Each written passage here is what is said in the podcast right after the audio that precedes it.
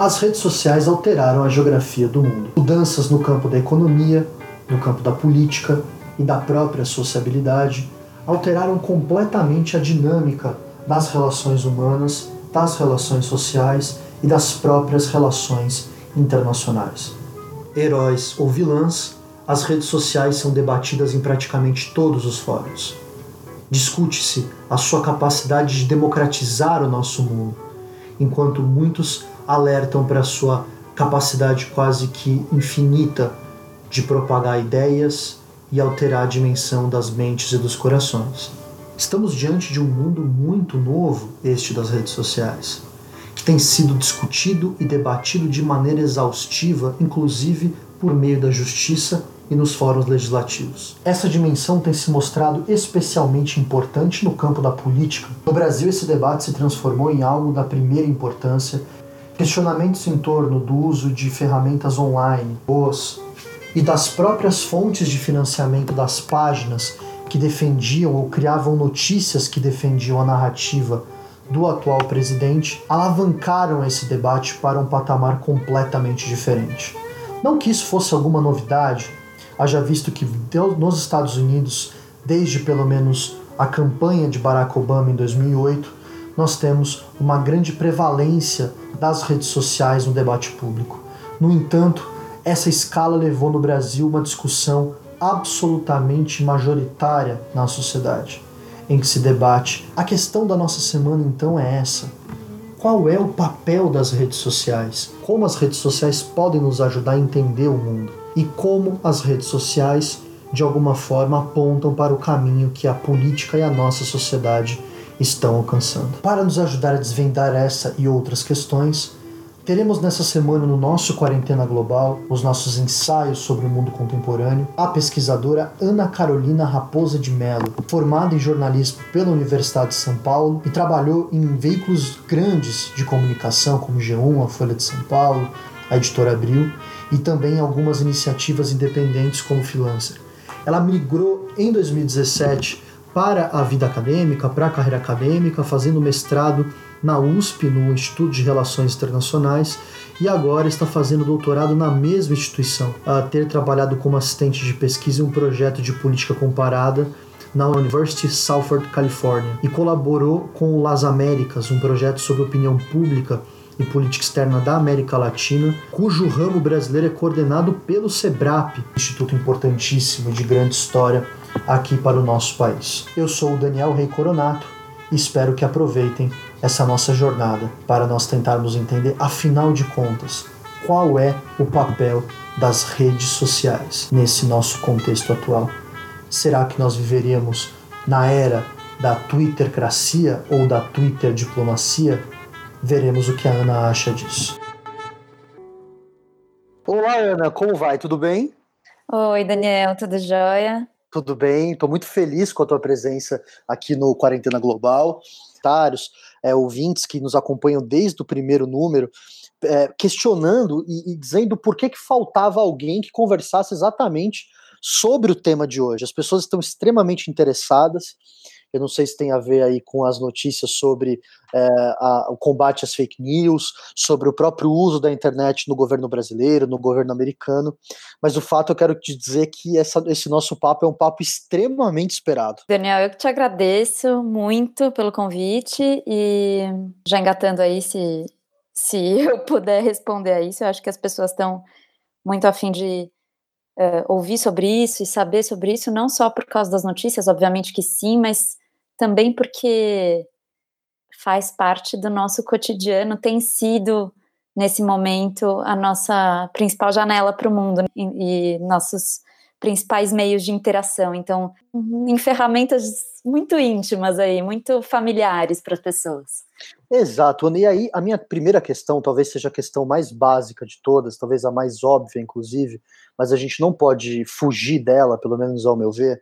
Quer dizer, você com toda a tua experiência profissional, não só como pesquisadora, me diga uma coisa, o que são, afinal de contas, as redes sociais?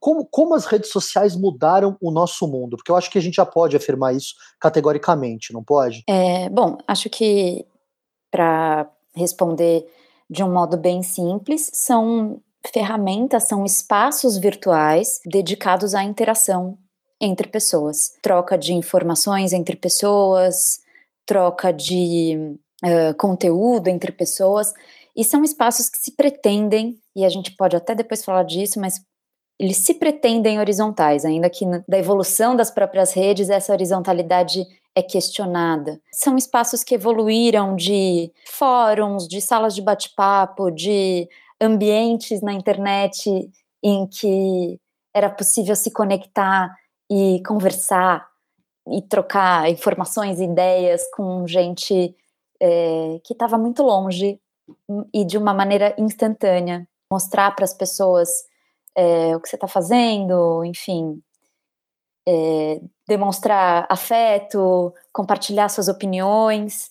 Então, acho que eu não sei se as pessoas hoje ainda lembram, mas é, desde que a gente começou a ter esse tipo de interação online, as coisas mudaram muito. Mudou para fora das redes, mas para dentro das redes. As redes deixaram de ser espaços de, de encontro em plataformas digitais reduzidos em si, né? Ou seja, eu tenho aqueles meus é, 30 amigos de Orkut e a gente escreve testemunhos um para o outro e de repente eu encontro uma comunidade de uh, amantes do Calvin e, e não passa disso tanto, né? Isso num primeiro momento, e elas evoluíram disso para plataformas de discurso e de ação política e artística, expressões mesmo que a gente que afetam o espaço público, que afetam a realidade uh, não virtual, realidade real, é meio estranho, mas é, é bem isso assim. Para responder a sua pergunta mesmo, que é o que, que as redes transformaram no mundo, é, como que elas transformaram o mundo? Primeiro, eu acho que elas estão transformando.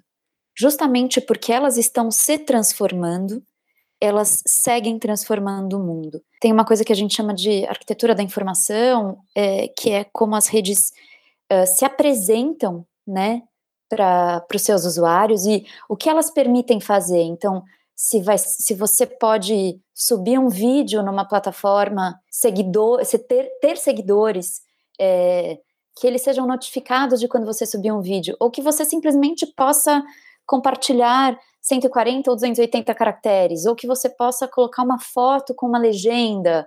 Enfim, essas as coisas que a gente chama de features, né, é, possibilidades ou habilidades, enfim, de cada rede, permite ou veta algumas ações. Cada uma, cada jeito de interagir ou, ou como as redes são formadas e as coisas que elas permitem fazer fazem com que a gente se comporte de determinada maneira e que, os, e que esse comportamento dentro da rede extravase a própria rede ou não.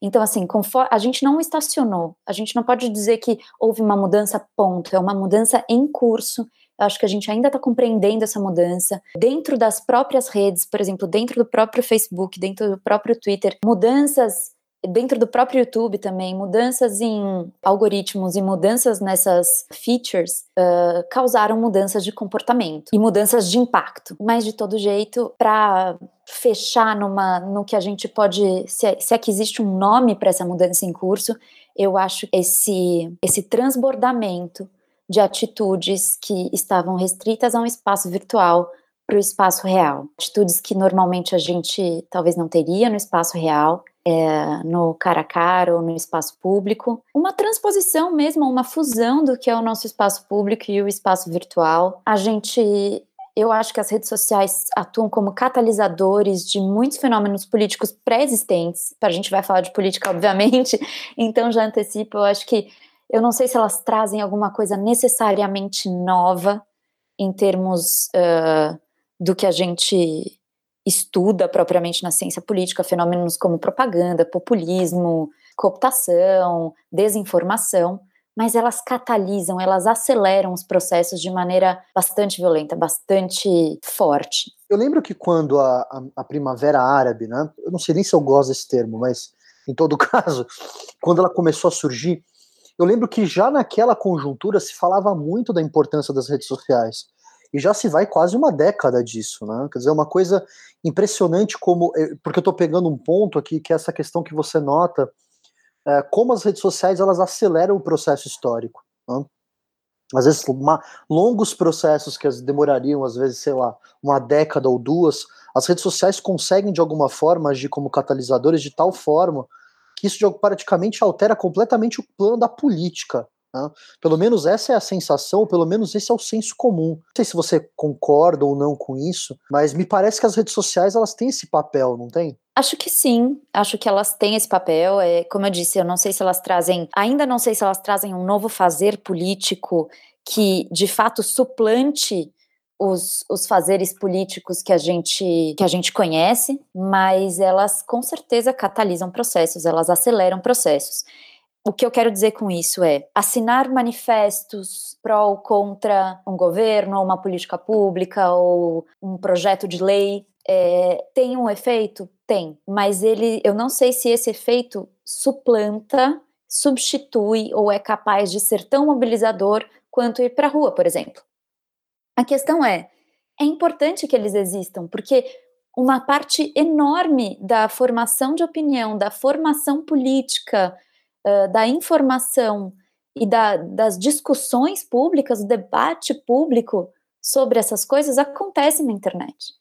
Então, é, é importante que eles existam, é importante esse meio pressionar o meu deputado via pool de assinaturas digitais, uma, uma coleção de assinaturas digitais, um manifesto público, uh, ou curtidas numa página, é, porque ele é um sinalizador de apoio ao rechaço da população. Mas eu, eu acho que a gente ainda tem muito chão para saber quanto, essas, quanto essa interação na internet, que ela é um termômetro, que ela é uh, indicativa de ânimos, o quanto ela tem a capacidade de fazer política mesmo. No caso da Primavera Árabe, eu acho que é um, é um caso super emblemático, porque, assim como no Brasil, muitas pessoas não necessariamente tinham uh, computadores e pleno acesso à rede, mas muitas delas tinham aplicativos de, de troca de mensagens instantâneas e redes sociais nos seus celulares. E isso permitiu que, uma, que muitos jovens se conectassem, impulsionassem o movimento. Foi um dos fatores, mas, novamente, não foi o único fator. A gente tinha uma, uma conformação política ali que era diversa, né? É importante eu não sou nem um pouco especialista nisso, mas é importante a gente não colocar todas as erupções que coletivamente foram chamadas de Primavera Árabe como se fossem iguais, acho que cada local tinha sua realidade. Foi um jeito de jun juntar a manifestação das pessoas, que talvez não fosse tão possível se não houvesse a rede social de juntar tanta gente de perfis tão diferentes em torno de pautas políticas concretas que estavam acontecendo e vinham acontecendo. Então, sim, eu acho que as redes têm um pouco esse, esse papel acelerador. É, o que muita gente não entende é que por trás dessa lógica uh, do fim da verticalização das relações sociais, tem também toda uma estrutura social, econômica, política que de alguma forma uh, se altera uh, e, e, de alguma forma, quer dizer, isso muda e mexe, e mexeu, ainda mexe muito, com o próprio conceito de autoridade ou daquilo que a gente entendia como certo e errado durante muito tempo. Eu acho que do ponto de vista sociológico, é, pelo menos entendo dessa forma, uh, as redes sociais elas vieram para embaralhar um pouco desse jogo. Né? Muitos interesses poderosos se, se, se incomodaram num primeiro momento. E é claro que esse tipo de coisa tem também o seu lado o seu lado, digamos, negativo, pelo menos nesse aspecto. Vamos então, uh, falar talvez daquilo que seja o ponto mais importante aqui do nosso papo, que é tentar discutir um pouco a questão do campo da política. Tá? As redes sociais entraram de vez no campo da política. Uh, não, é, não é usual as pessoas acompanharem os seus políticos preferidos no Twitter ou seguir os, os, os políticos mais importantes para saber o que eles têm para dizer.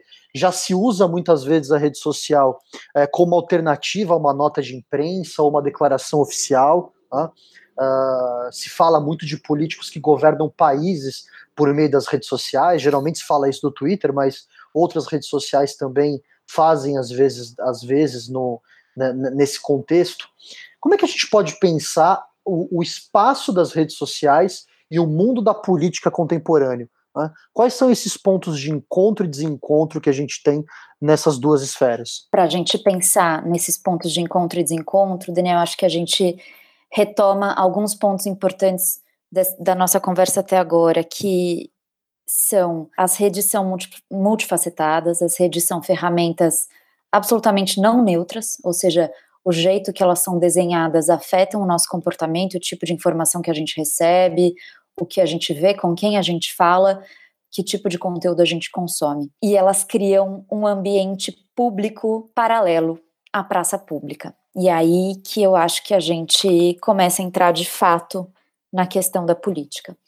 Por que, que, é por que, que isso é importante? Assim, enquanto as redes sociais talvez se limitassem aos amigos da escola que eu não vejo há alguns anos, as pessoas que moram num, no meu prédio e a minha família, a gente ainda estava falando de, um, de espaços são políticas, assim, eu não, não quero despolitizar as, as relações, eu não quero despolitizar as relações que acontecem no âmbito mais íntimo, pessoal e numa, numa esfera mais reduzida de contatos.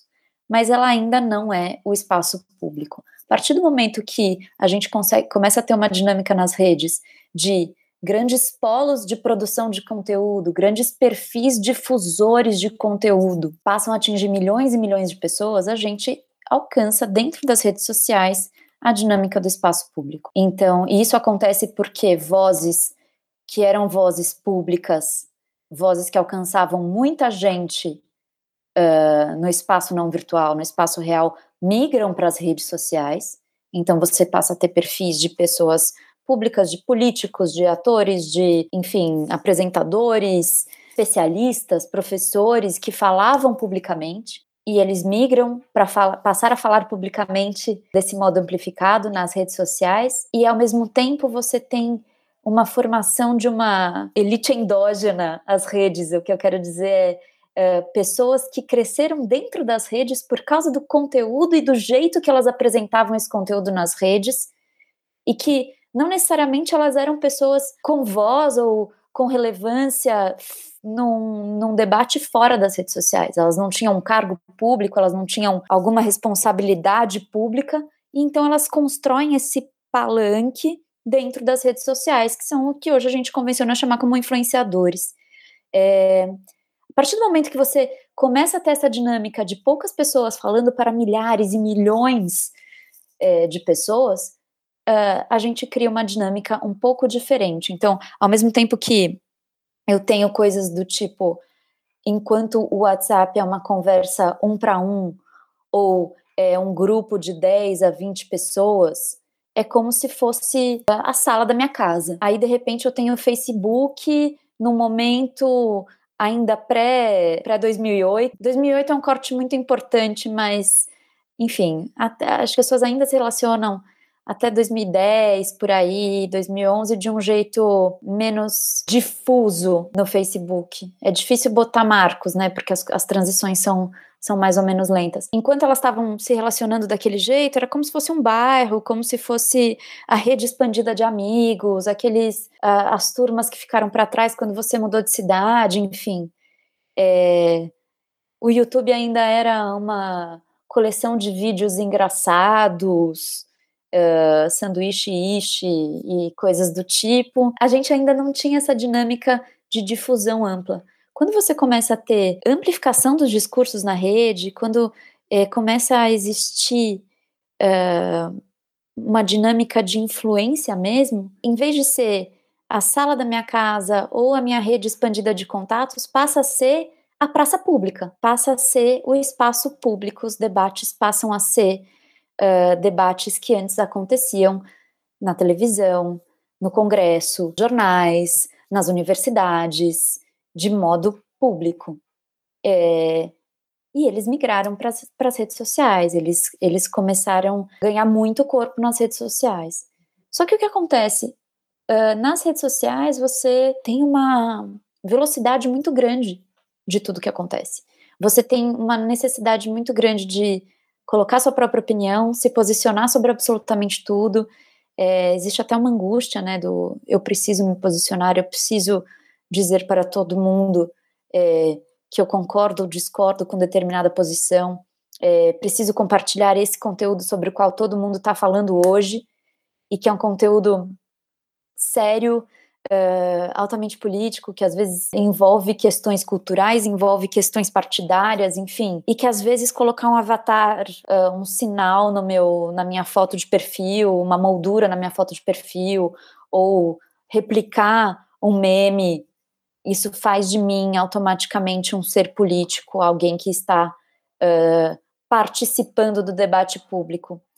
Isso é maravilhoso e terrível porque ao mesmo tempo que é maravilhoso, porque antes o debate público e esses espaços públicos eram mais ou menos públicos. Não era todo mundo que de fato tinha acesso ao debate público, não era todo mundo que de fato tinha voz no debate público. As redes proporcionam essa possibilidade de dar voz a pessoas que não tinham acesso ao debate público. Só que ele é horrível, por outro lado, porque é efêmero, às vezes tem pouca consequência nas mudanças reais de comportamento. Interessante, assim, porque me parece que cada uma dessas redes sociais, e até algumas que no primeiro momento nós não consideraríamos uma rede social, né? o próprio YouTube tem uma característica meio híbrida, né?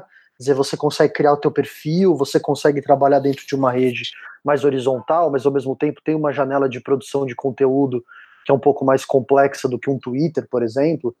Mas cada uma dessas, dessas ferramentas, cada uma dessas redes sociais, elas têm funções diferentes e modos diferentes de atuar. Tá? Você poderia pontuar para a gente quais são essas ferramentas, quais delas são as mais importantes, aquelas que têm mais impacto hoje no mundo da política? Isso tudo, como eu te dizia, conforme as ferramentas mudam e nosso comportamento dentro das redes vai mudando, a resposta para essa sua pergunta vai mudando também. Por exemplo, a gente teve nas eleições, muito importante nas eleições de 2008, foi a primeira campanha que se tem notícia nos Estados Unidos, obviamente, eleições de 2008 que elegeram o, o Barack Obama pela primeira vez. A gente tem um marco no uso sistemático, óbvio que isso já vinha acontecendo, mas assim, num destacamento de um setor de uma campanha política dedicada à atuação nas redes sociais. Trabalhava-se muito com o Facebook. Passados oito anos, em 2016, a gente tem escândalos de empresas que compravam dados de pessoas uh, no Facebook e faziam conteúdo uh, sob medida de campanha eleitoral, não necessariamente verdadeiro, isso é muito importante que se diga. E esse conteúdo, porque ele conhecia tanto as pessoas, ele sabia exatamente o que elas gostariam de ouvir, os seus medos e as suas aflições, e eles direcionavam, muitas vezes com desinformação, o voto de uma pessoa. Depois que isso aconteceu, o Facebook mudou bastante. Ele foi colocado na berlinda sobre o jeito que ele compartilhava seus dados, a proteção que ele oferecia para os seus usuários. Ele mudou bastante. Então a gente não tem, talvez mais, eu me arrisco a dizer isso, posso estar dando um tiro na água aqui, porque as coisas realmente acontecem rápido, mas não vejo o Facebook mais como esse espaço de debate político uh, tão acalorado. Hoje, o debate dos atores políticos no mundo real e no mundo virtual acontece bastante no Twitter. O Twitter é uma rede com poucos usuários, se você comparar com o Instagram, o Facebook, por exemplo. Aqui no Brasil, Uh, pouca gente tem Twitter, mas ele se faz relevante a partir do momento que ele se torna uma caixinha de ressonância. Quem está no Twitter, uma parte da população que é uma parte considerada muito chave na formação de opinião. Os políticos, os jornalistas, os influenciadores de modo geral estão no Twitter porque o Twitter tem essa coisa de ser muito rápido, de ser pouco personalista, ou seja, você vai para o Twitter para falar sobre política, para falar sobre uh, uma fofoca do Big Brother, para falar sobre alguma coisa que você sinta que vá te conectar com outras pessoas. Então, um comentário sobre é falar para fora mesmo. E ele é pouco pessoal no sentido de que ele tem poucas descrições sobre o perfil da pessoa, você, não é uma vitrine de si, é uma plataforma para você falar. Então, isso favorece o debate público, isso favorece que dentro desse espaço floresçam temas do debate público. E, os, e as pessoas que são atores da política real estão lá dentro como, difundindo muitas coisas que às vezes seriam publicizadas por documentos oficiais, ou por entrevistas, ou por uma coletiva de imprensa, disponibilizam conteúdo. Os jornalistas também estão lá, imedi imediatamente vêm esse conteúdo e tudo que acontece lá se amplifica para o resto da sociedade de um jeito muito forte. Então, é o que a gente chama de uma caixa de ressonância do debate público pelas pessoas que mais pautam o debate público. E, obviamente, que o Twitter tem suas próprias celebridades endógenas. Para além disso, hoje é muito importante e ninguém pode ignorar a importância política do YouTube e a crescente importância política do Instagram. O Instagram que também pertence ao Facebook, né? Se nas eleições de, de 2018 o WhatsApp no Brasil foi muito importante, uh, outros canais como Instagram e YouTube podem. A gente precisa abrir nosso olho. É, o WhatsApp foi muito importante aqui no Brasil porque a gente sofre de um fenômeno chamado exclusão digital e a gente não tem neutralidade da rede nas, uh, nas redes móveis. O que, que isso quer dizer? Isso quer dizer que você, primeiro, exclusão digital é nem todo mundo nesse país tem os meios para ter uh, aparelhos que recebam sinais de internet. Nem todo mundo nesse país tem meios para acessar a internet por outros aparelhos que não os seus próprios, por exemplo. Então, a exclusão é em diversos níveis. Tem muita gente que tem smartphone, tem que comprar pacote de dados que uh, limitam o uso livre da rede, ou seja, eu uso esses dados para navegar por onde eu quiser, mas deixam livres aplicativos de mensagem como o WhatsApp. A gente pode questionar o quanto isso pode ser bom porque você não restringe o uso é, dessas pessoas num aplicativo de comunicação essencial.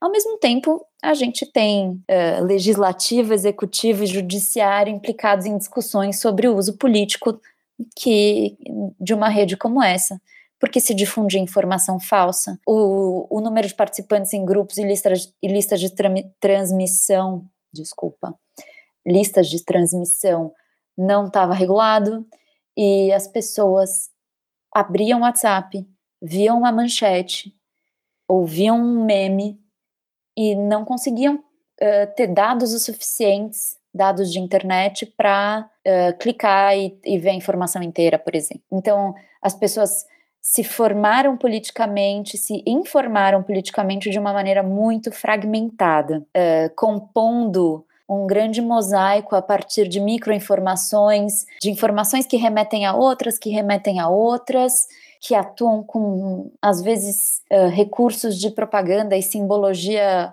pesada, assim, que formam atalhos cognitivos na nossa cabeça, ninguém está imune a isso, tá? A gente pode uh, se perceber caindo nessas o tempo todo, assim. Mas a gente tem que resistir à fragmentação da informação no momento em que é tudo muito rápido. Então, assim, o WhatsApp teve, ele está em questionamento hoje no Brasil.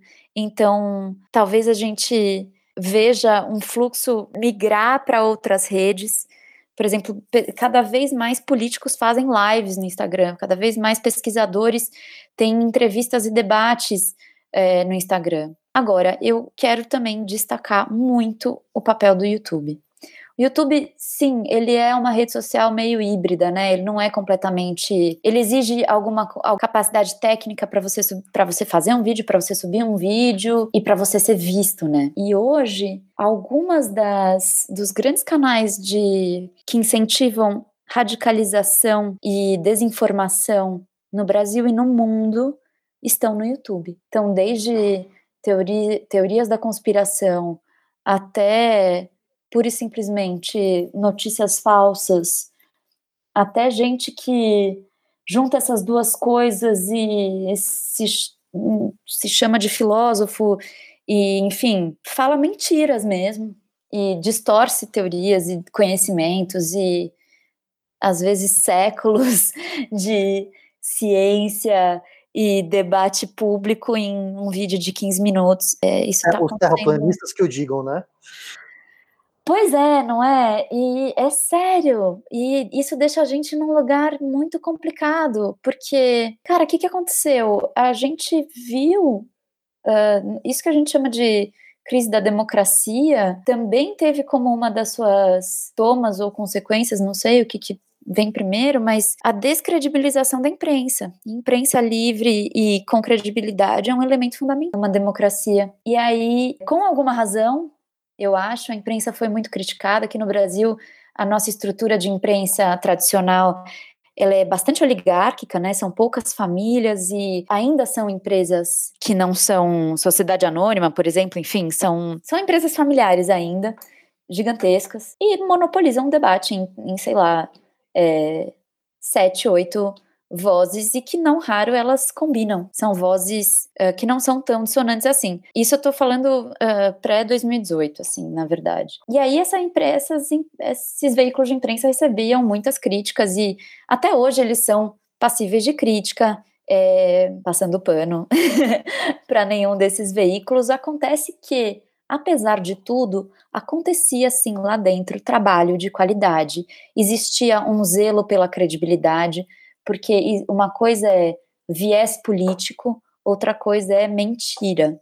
Uma coisa é o jeito que você emoldura os fatos, outra coisa é você apresentar fatos inverídicos. Isso não é jornalismo. Então, só que com essa crítica sistemática à, à imprensa, muita gente resolveu fazer veículos próprios. Isso, essa dinâmica está um pouco fora das redes sociais, no sentido de que às vezes uh, surgem sites ou blogs ou coisas que não necessariamente entram na dinâmica da rede social, estavam no silêncio, falavam para um público muito restrito antes dessa expansão, desse caráter difusão que as redes sociais adquiriram, agora esses canais usam das redes sociais para alcançarem milhares e milhares de pessoas. Então, uma coisa, críticas legítimas à dinâmica da cobertura de imprensa que aconteciam, Agora a gente até fica com receio de fazer, porque tudo que a gente precisa agora é de método, de compromisso com a verdade, apuração, de critério, de ética profissional, de ética jornalística, enfim. E basicamente tem gente falando o que quer, o que dá na telha, não, e sendo e sendo assim acreditada e ganhando espaço e usando de redes como o YouTube, por exemplo, para difundir seus próprios canais e fazer debates longuíssimos, falando asneiras e distorcendo argumentos, enfim. É, estudado um pouco dos, dos, sobre os conspiradores e sempre que a gente vê uma, uma teoria da conspiração, ela não é totalmente deslocada de dados da realidade. Ela não é totalmente desconectada de elementos que já existiam antes. Transforma ela em algo verossímil, né? Esse, esse é o grande perigo, na verdade. Exatamente. Ela, porque se ela for totalmente uh, desconectada, ela não cola.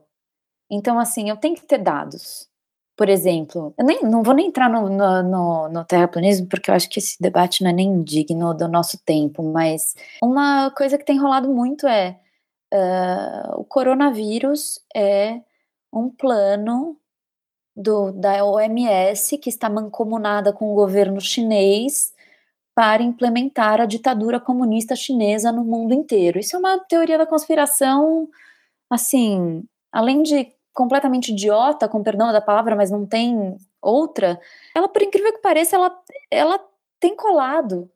E ela tem colado porque existe um dado da realidade que é o medo de uma mudança na, na distribuição de poder do mundo. As pessoas têm esse medo porque é, é novo.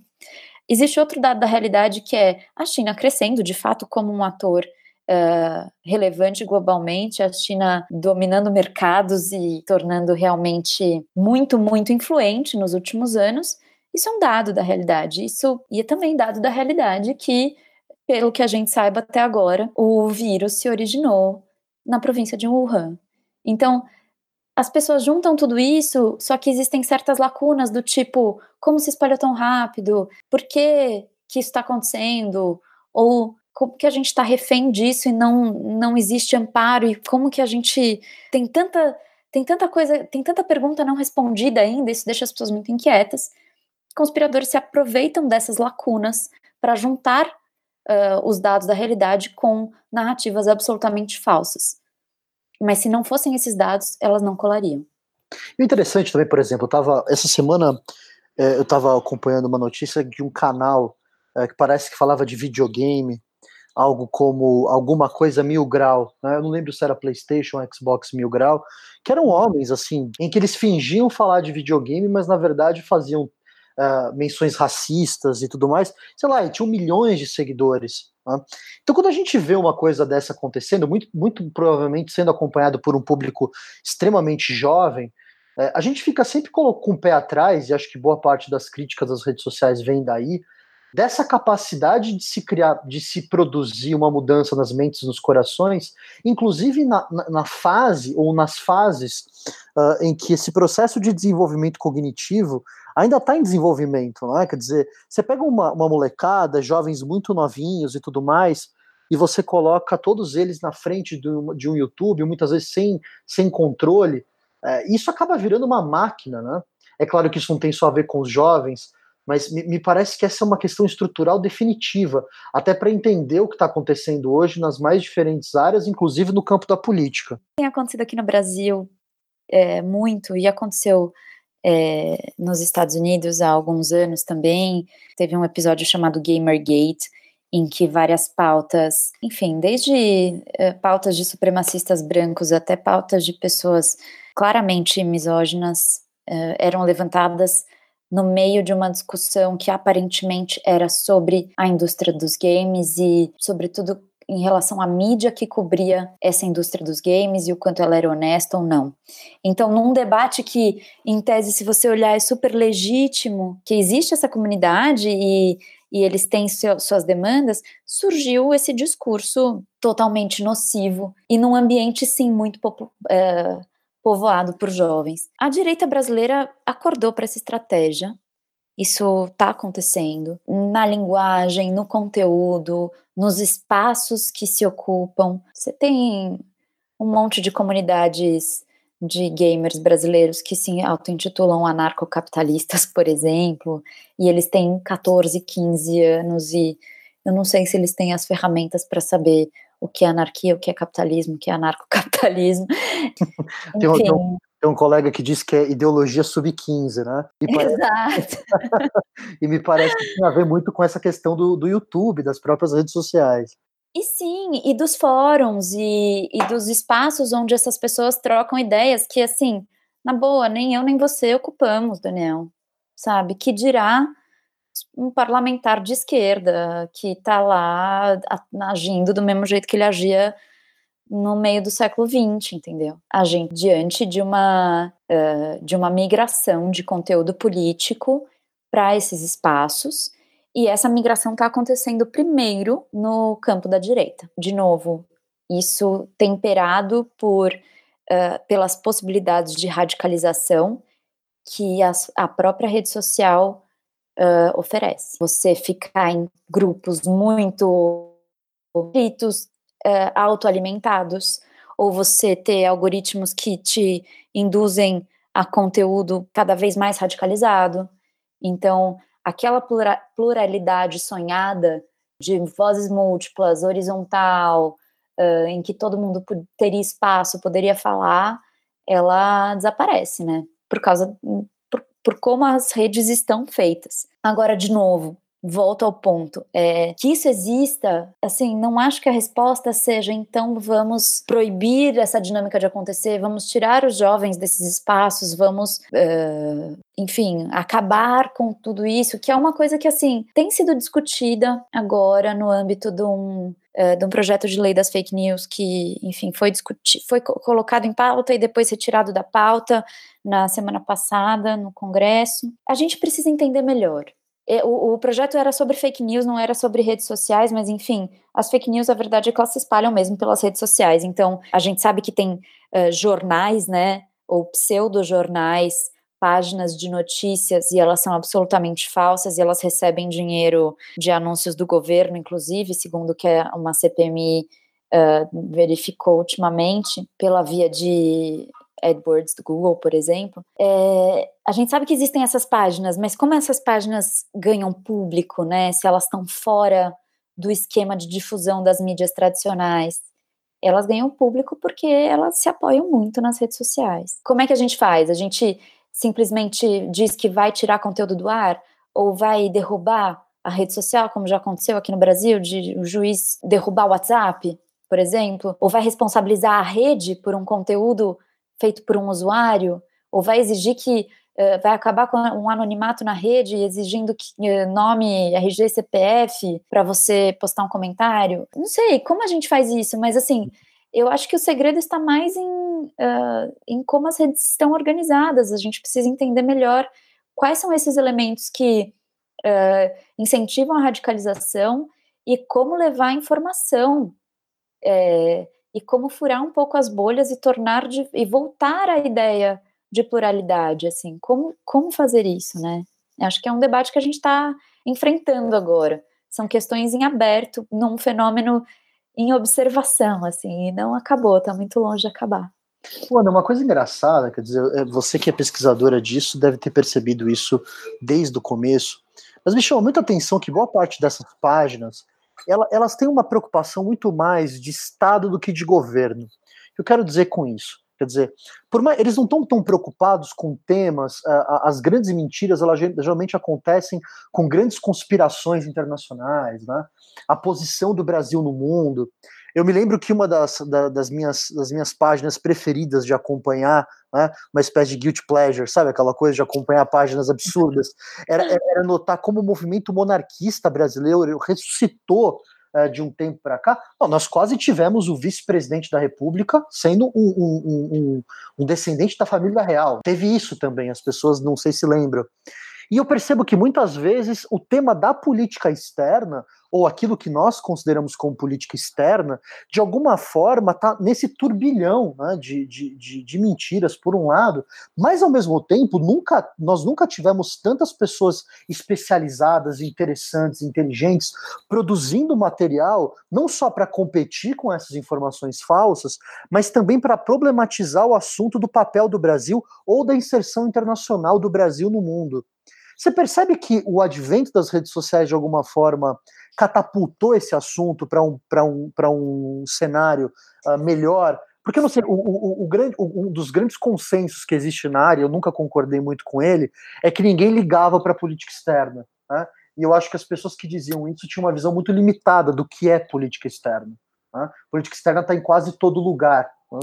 É, o que, que, você acha sobre isso? Você tem essa mesma impressão? Ou você acha que a política externa ainda é um assunto que fica meio, meio perdida no meio dessa, desse, desse turbilhão de novas informações, de novas discussões? Bom, Daniel, acho que agora a gente entra de fato no que uh, é a minha, o que tem sido a minha aposta desde a conclusão do meu mestrado até agora no, na condução do meu doutorado, de que uh, tem uma mudança acontecendo na política externa por causa das redes sociais. É, sim, existia esse consenso de que a política externa não não causa frição, né? Não não move muito o debate. É, o que, que, tem acontecido de uns anos para cá? A gente tem uh, na, na academia um, uma agenda de pesquisa que tem ficado cada vez mais robusta e mais sólida, uh, contradizendo essa premissa de que ninguém está nem aí para a política externa. É, as pessoas têm sim opiniões sobre política externa, existem projetos e, e pesquisas de opinião um, e, e, vários artigos uh, debatendo isso e colocando isso e, e, verificando episódios em que as pessoas uh, ainda que é, não separem a política externa da política doméstica, às vezes, não, em determinado debate, elas ligam sim para a política externa, elas têm sim em conta o papel que elas gostariam que o Brasil ocupasse no mundo, ou quais deveriam ser os aliados no, do Brasil, ou quais as pautas que a gente tem que uh, liderar no debate global. É, isso é importante para as pessoas. Assim como é importante para as pessoas o preço do trigo e o preço do petróleo. É, e, enfim, e quem vai ser o novo presidente dos Estados Unidos. As pessoas estão, sim, se importando com isso, e não é de hoje. Mas o que, que acontece? Existe, sim, esse consenso, uh, existia, na verdade, esse consenso. Esse consenso nasce uh, não no Brasil, mas fora. Uh, enfim, pesquisadores defendiam que política externa não, não se refletia no comportamento eleitoral das pessoas, sobretudo. Isso foi derrubado fora do Brasil e começou a ser derrubado no Brasil também pelo trabalho de vários pesquisadores. É, e o que, que mas o que, que acontece aqui de diferente? A gente é um país muito especial em alguns sentidos, ou tem sido até agora, né? É até um pouco triste ver o que está acontecendo com a política externa brasileira, mas é, a gente é um país de dimensões continentais, para ficar no clichê, a gente faz fronteira com uma galera e a gente não briga com ninguém. É, a gente não tem conflitos ativos, a gente não tem rivalidades históricas que vão muito além do futebol, para ser sincera, assim, as, as relações uh, políticas e, e, em termos de população é, são muito amigáveis com os nossos vizinhos. A gente tem conflitos pontuais, por exemplo, na questão da fronteira com o Paraguai, hoje nas terras uh, em território paraguaio compradas por uh, agropecuaristas brasileiros, e, enfim, tem essas questões pontuais, mas elas não transbordam para a, confrontos e atritos entre governos ou entre estados, o que é mais importante ainda. Então, assim, a gente tem uma população enorme, a gente tem, não tem guerras com outros estados, a gente não tem rivalidades históricas significativas que nos oponham ou que mobilizem a nossa política. Por exemplo, a gente não tem uma dinâmica parecida com a da Índia ou do Paquistão. A gente não tem questões migratórias que sejam de fato o centro da nossa agenda, apesar da gente ter pontualmente uma questão na fronteira com a Venezuela e as imigrações é, de venezuelanos para o Brasil, e, e, teve outras ondas migratórias também, e que foram discutidas, mas que não, não chegaram a ser uh, um ponto tão complicado. A gente, obviamente, tem uh, xenofobia, a gente, obviamente, tem preconceito, mas, de novo, eu não estou minimizando o problema. A gente sabe que muitos haitianos e ganenses e bolivianos e chineses uh, nas metrópoles brasileiras sofrem bastante, mas volto a dizer, não são problemas que extravasam para as relações uh, entre o Brasil e os estados de origem dessas pessoas. Pelo contrário, a postura de Estado brasileira sempre foi de acolhimento, até agora, até esse último governo, era de acolhimento.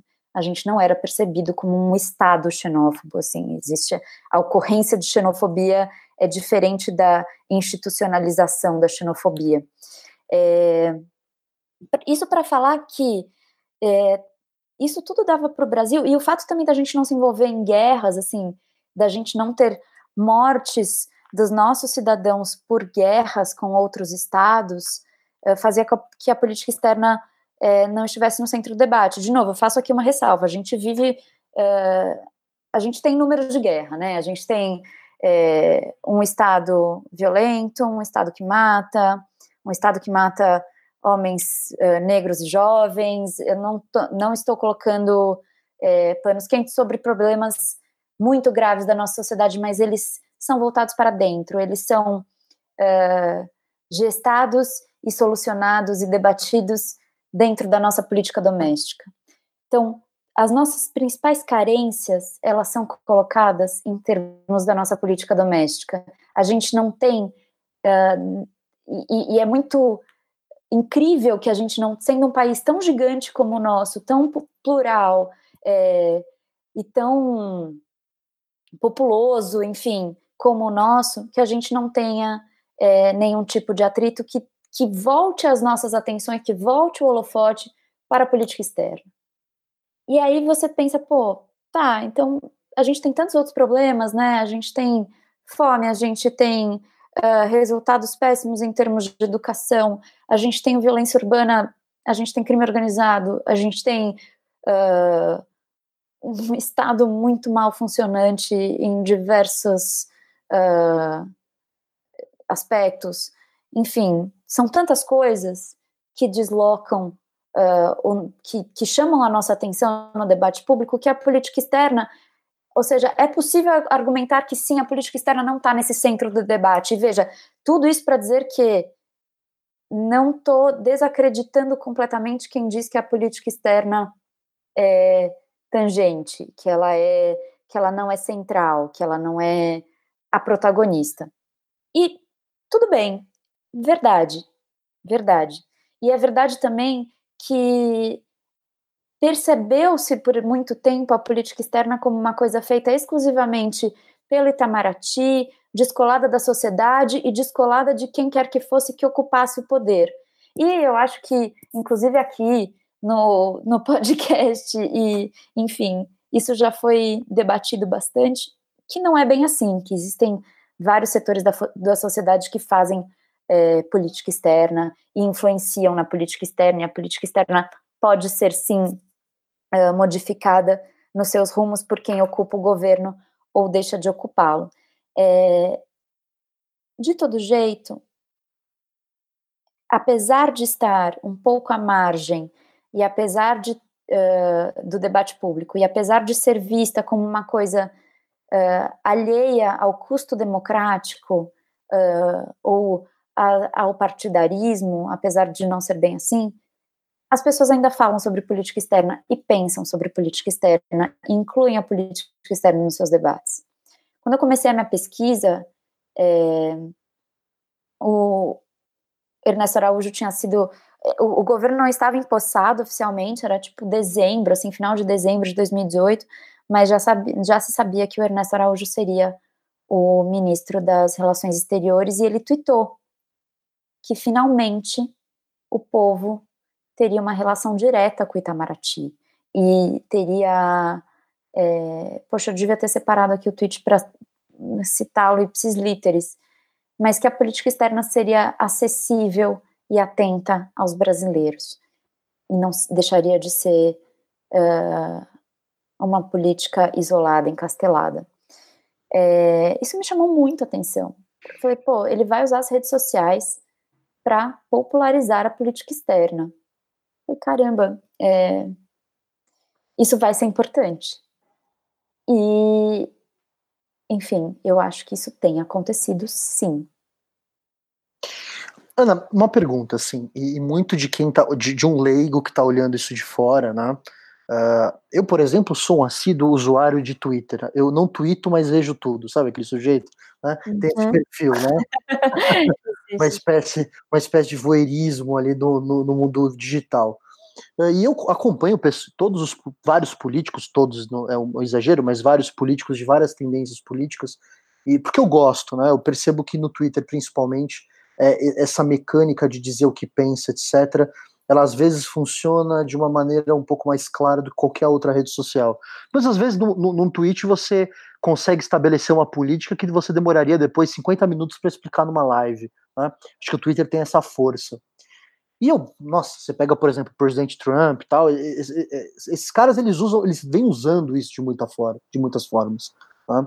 Talvez a grande pergunta para quem está de fora é a seguinte, como eu, né?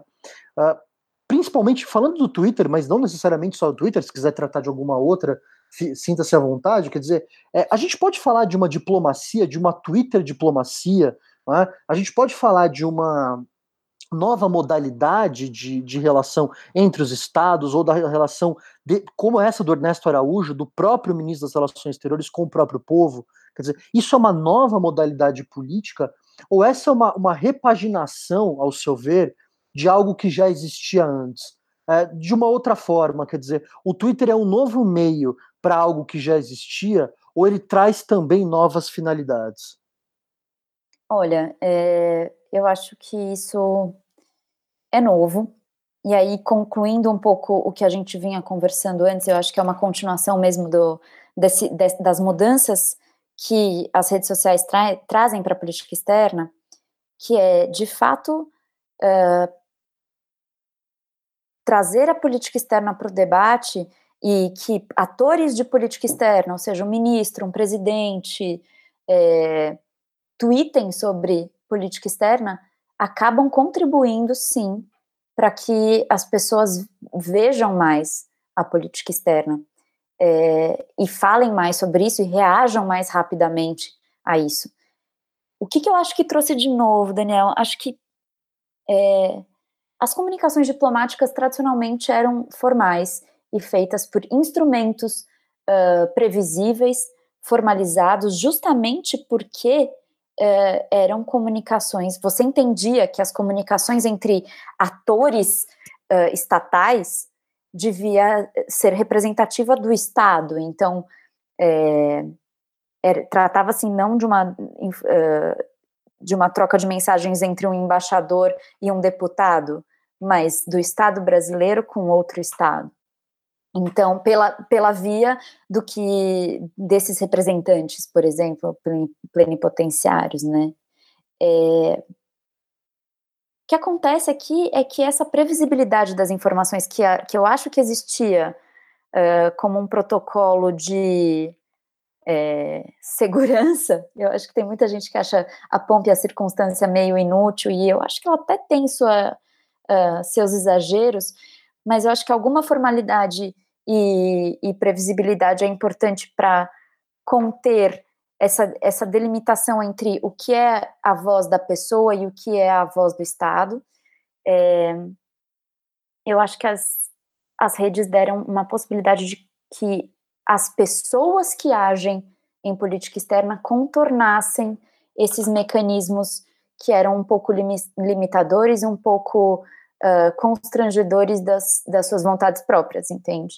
Então, acho que a rede social, o Twitter, por exemplo, ele está num limiar é, muito curioso, que ao mesmo tempo ele gera conflitos diplomáticos ou potenciais conflitos diplomáticos, é, e ao mesmo tempo ele, ele ainda é a conta de uma pessoa. Ele não é a conta de um Estado. Existe lá a conta do ministério e que não é a conta do ministro das Relações Exteriores, entende? Então, ele ele está nesse limiar entre isso foi um discurso público, isso é um discurso oficial, isso essa afirmação é, vai ser traduzida em política pública ou ela foi uh, uma afirmação que não vai se uh, não vai ter essa, esse lastro depois na realidade em uma política pública. É, por exemplo, um confronto aberto, um, um senador da República é, dizer que uh, a China, sei lá, é responsável pela propagação do vírus, porque mentiu, porque ocultou informações e porque uh, falta com a verdade na, perante a comunidade global, é, é um senador da República ou é o Estado brasileiro? Né? Ou, enfim, é claro que ele não, tava, não estaria nessa posição. Ele não pode ser colocado como representante mesmo do Estado brasileiro, mas, poxa, ele também não é o Zé da esquina, né? E aí um embaixador, que ele sim é representante, vem a público e fala: é isso não é verdade.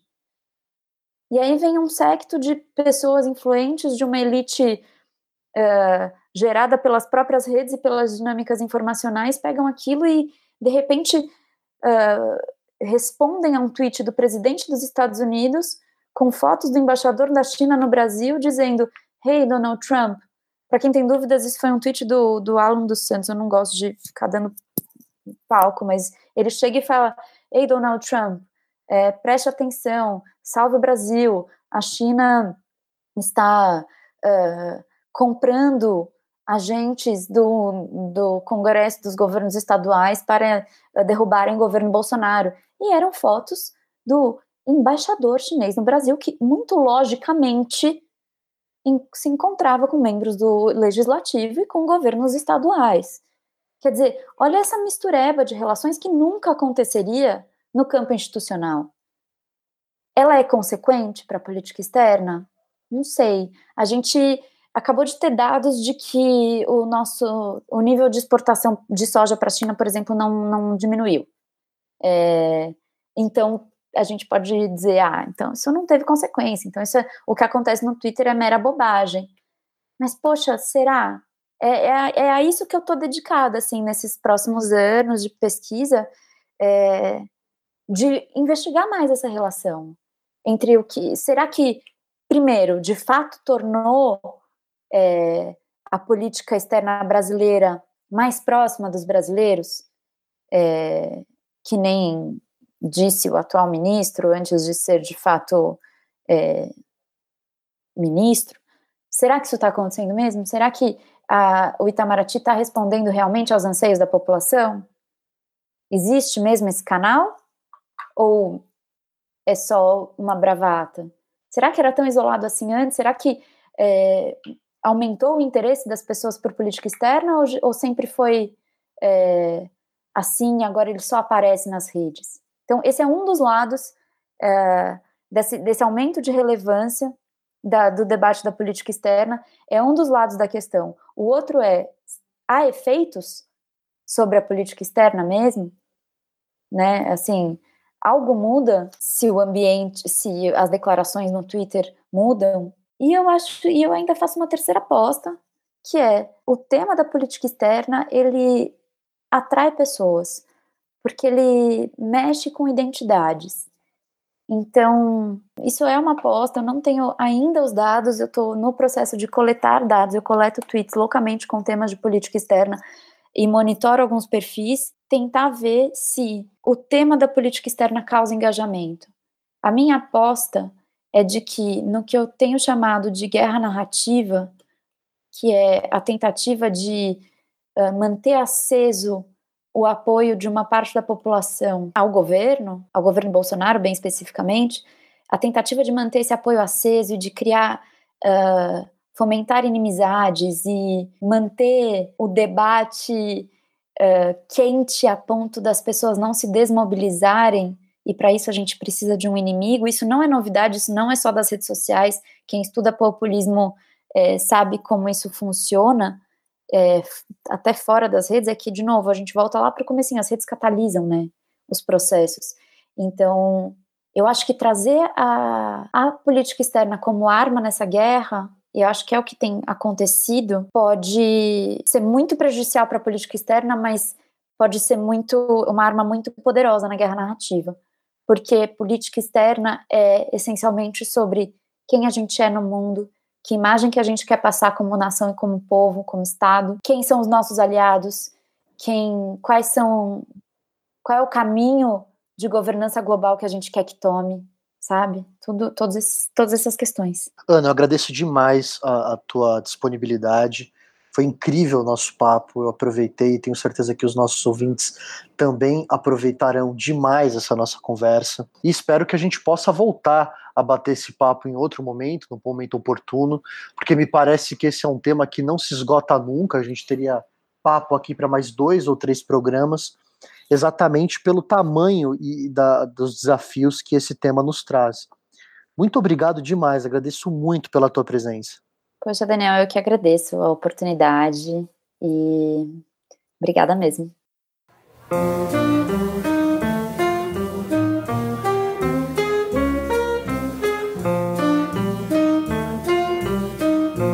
Agradecemos novamente aos nossos ouvintes e ao apoio da Universidade Católica de Santos. Até a semana que vem.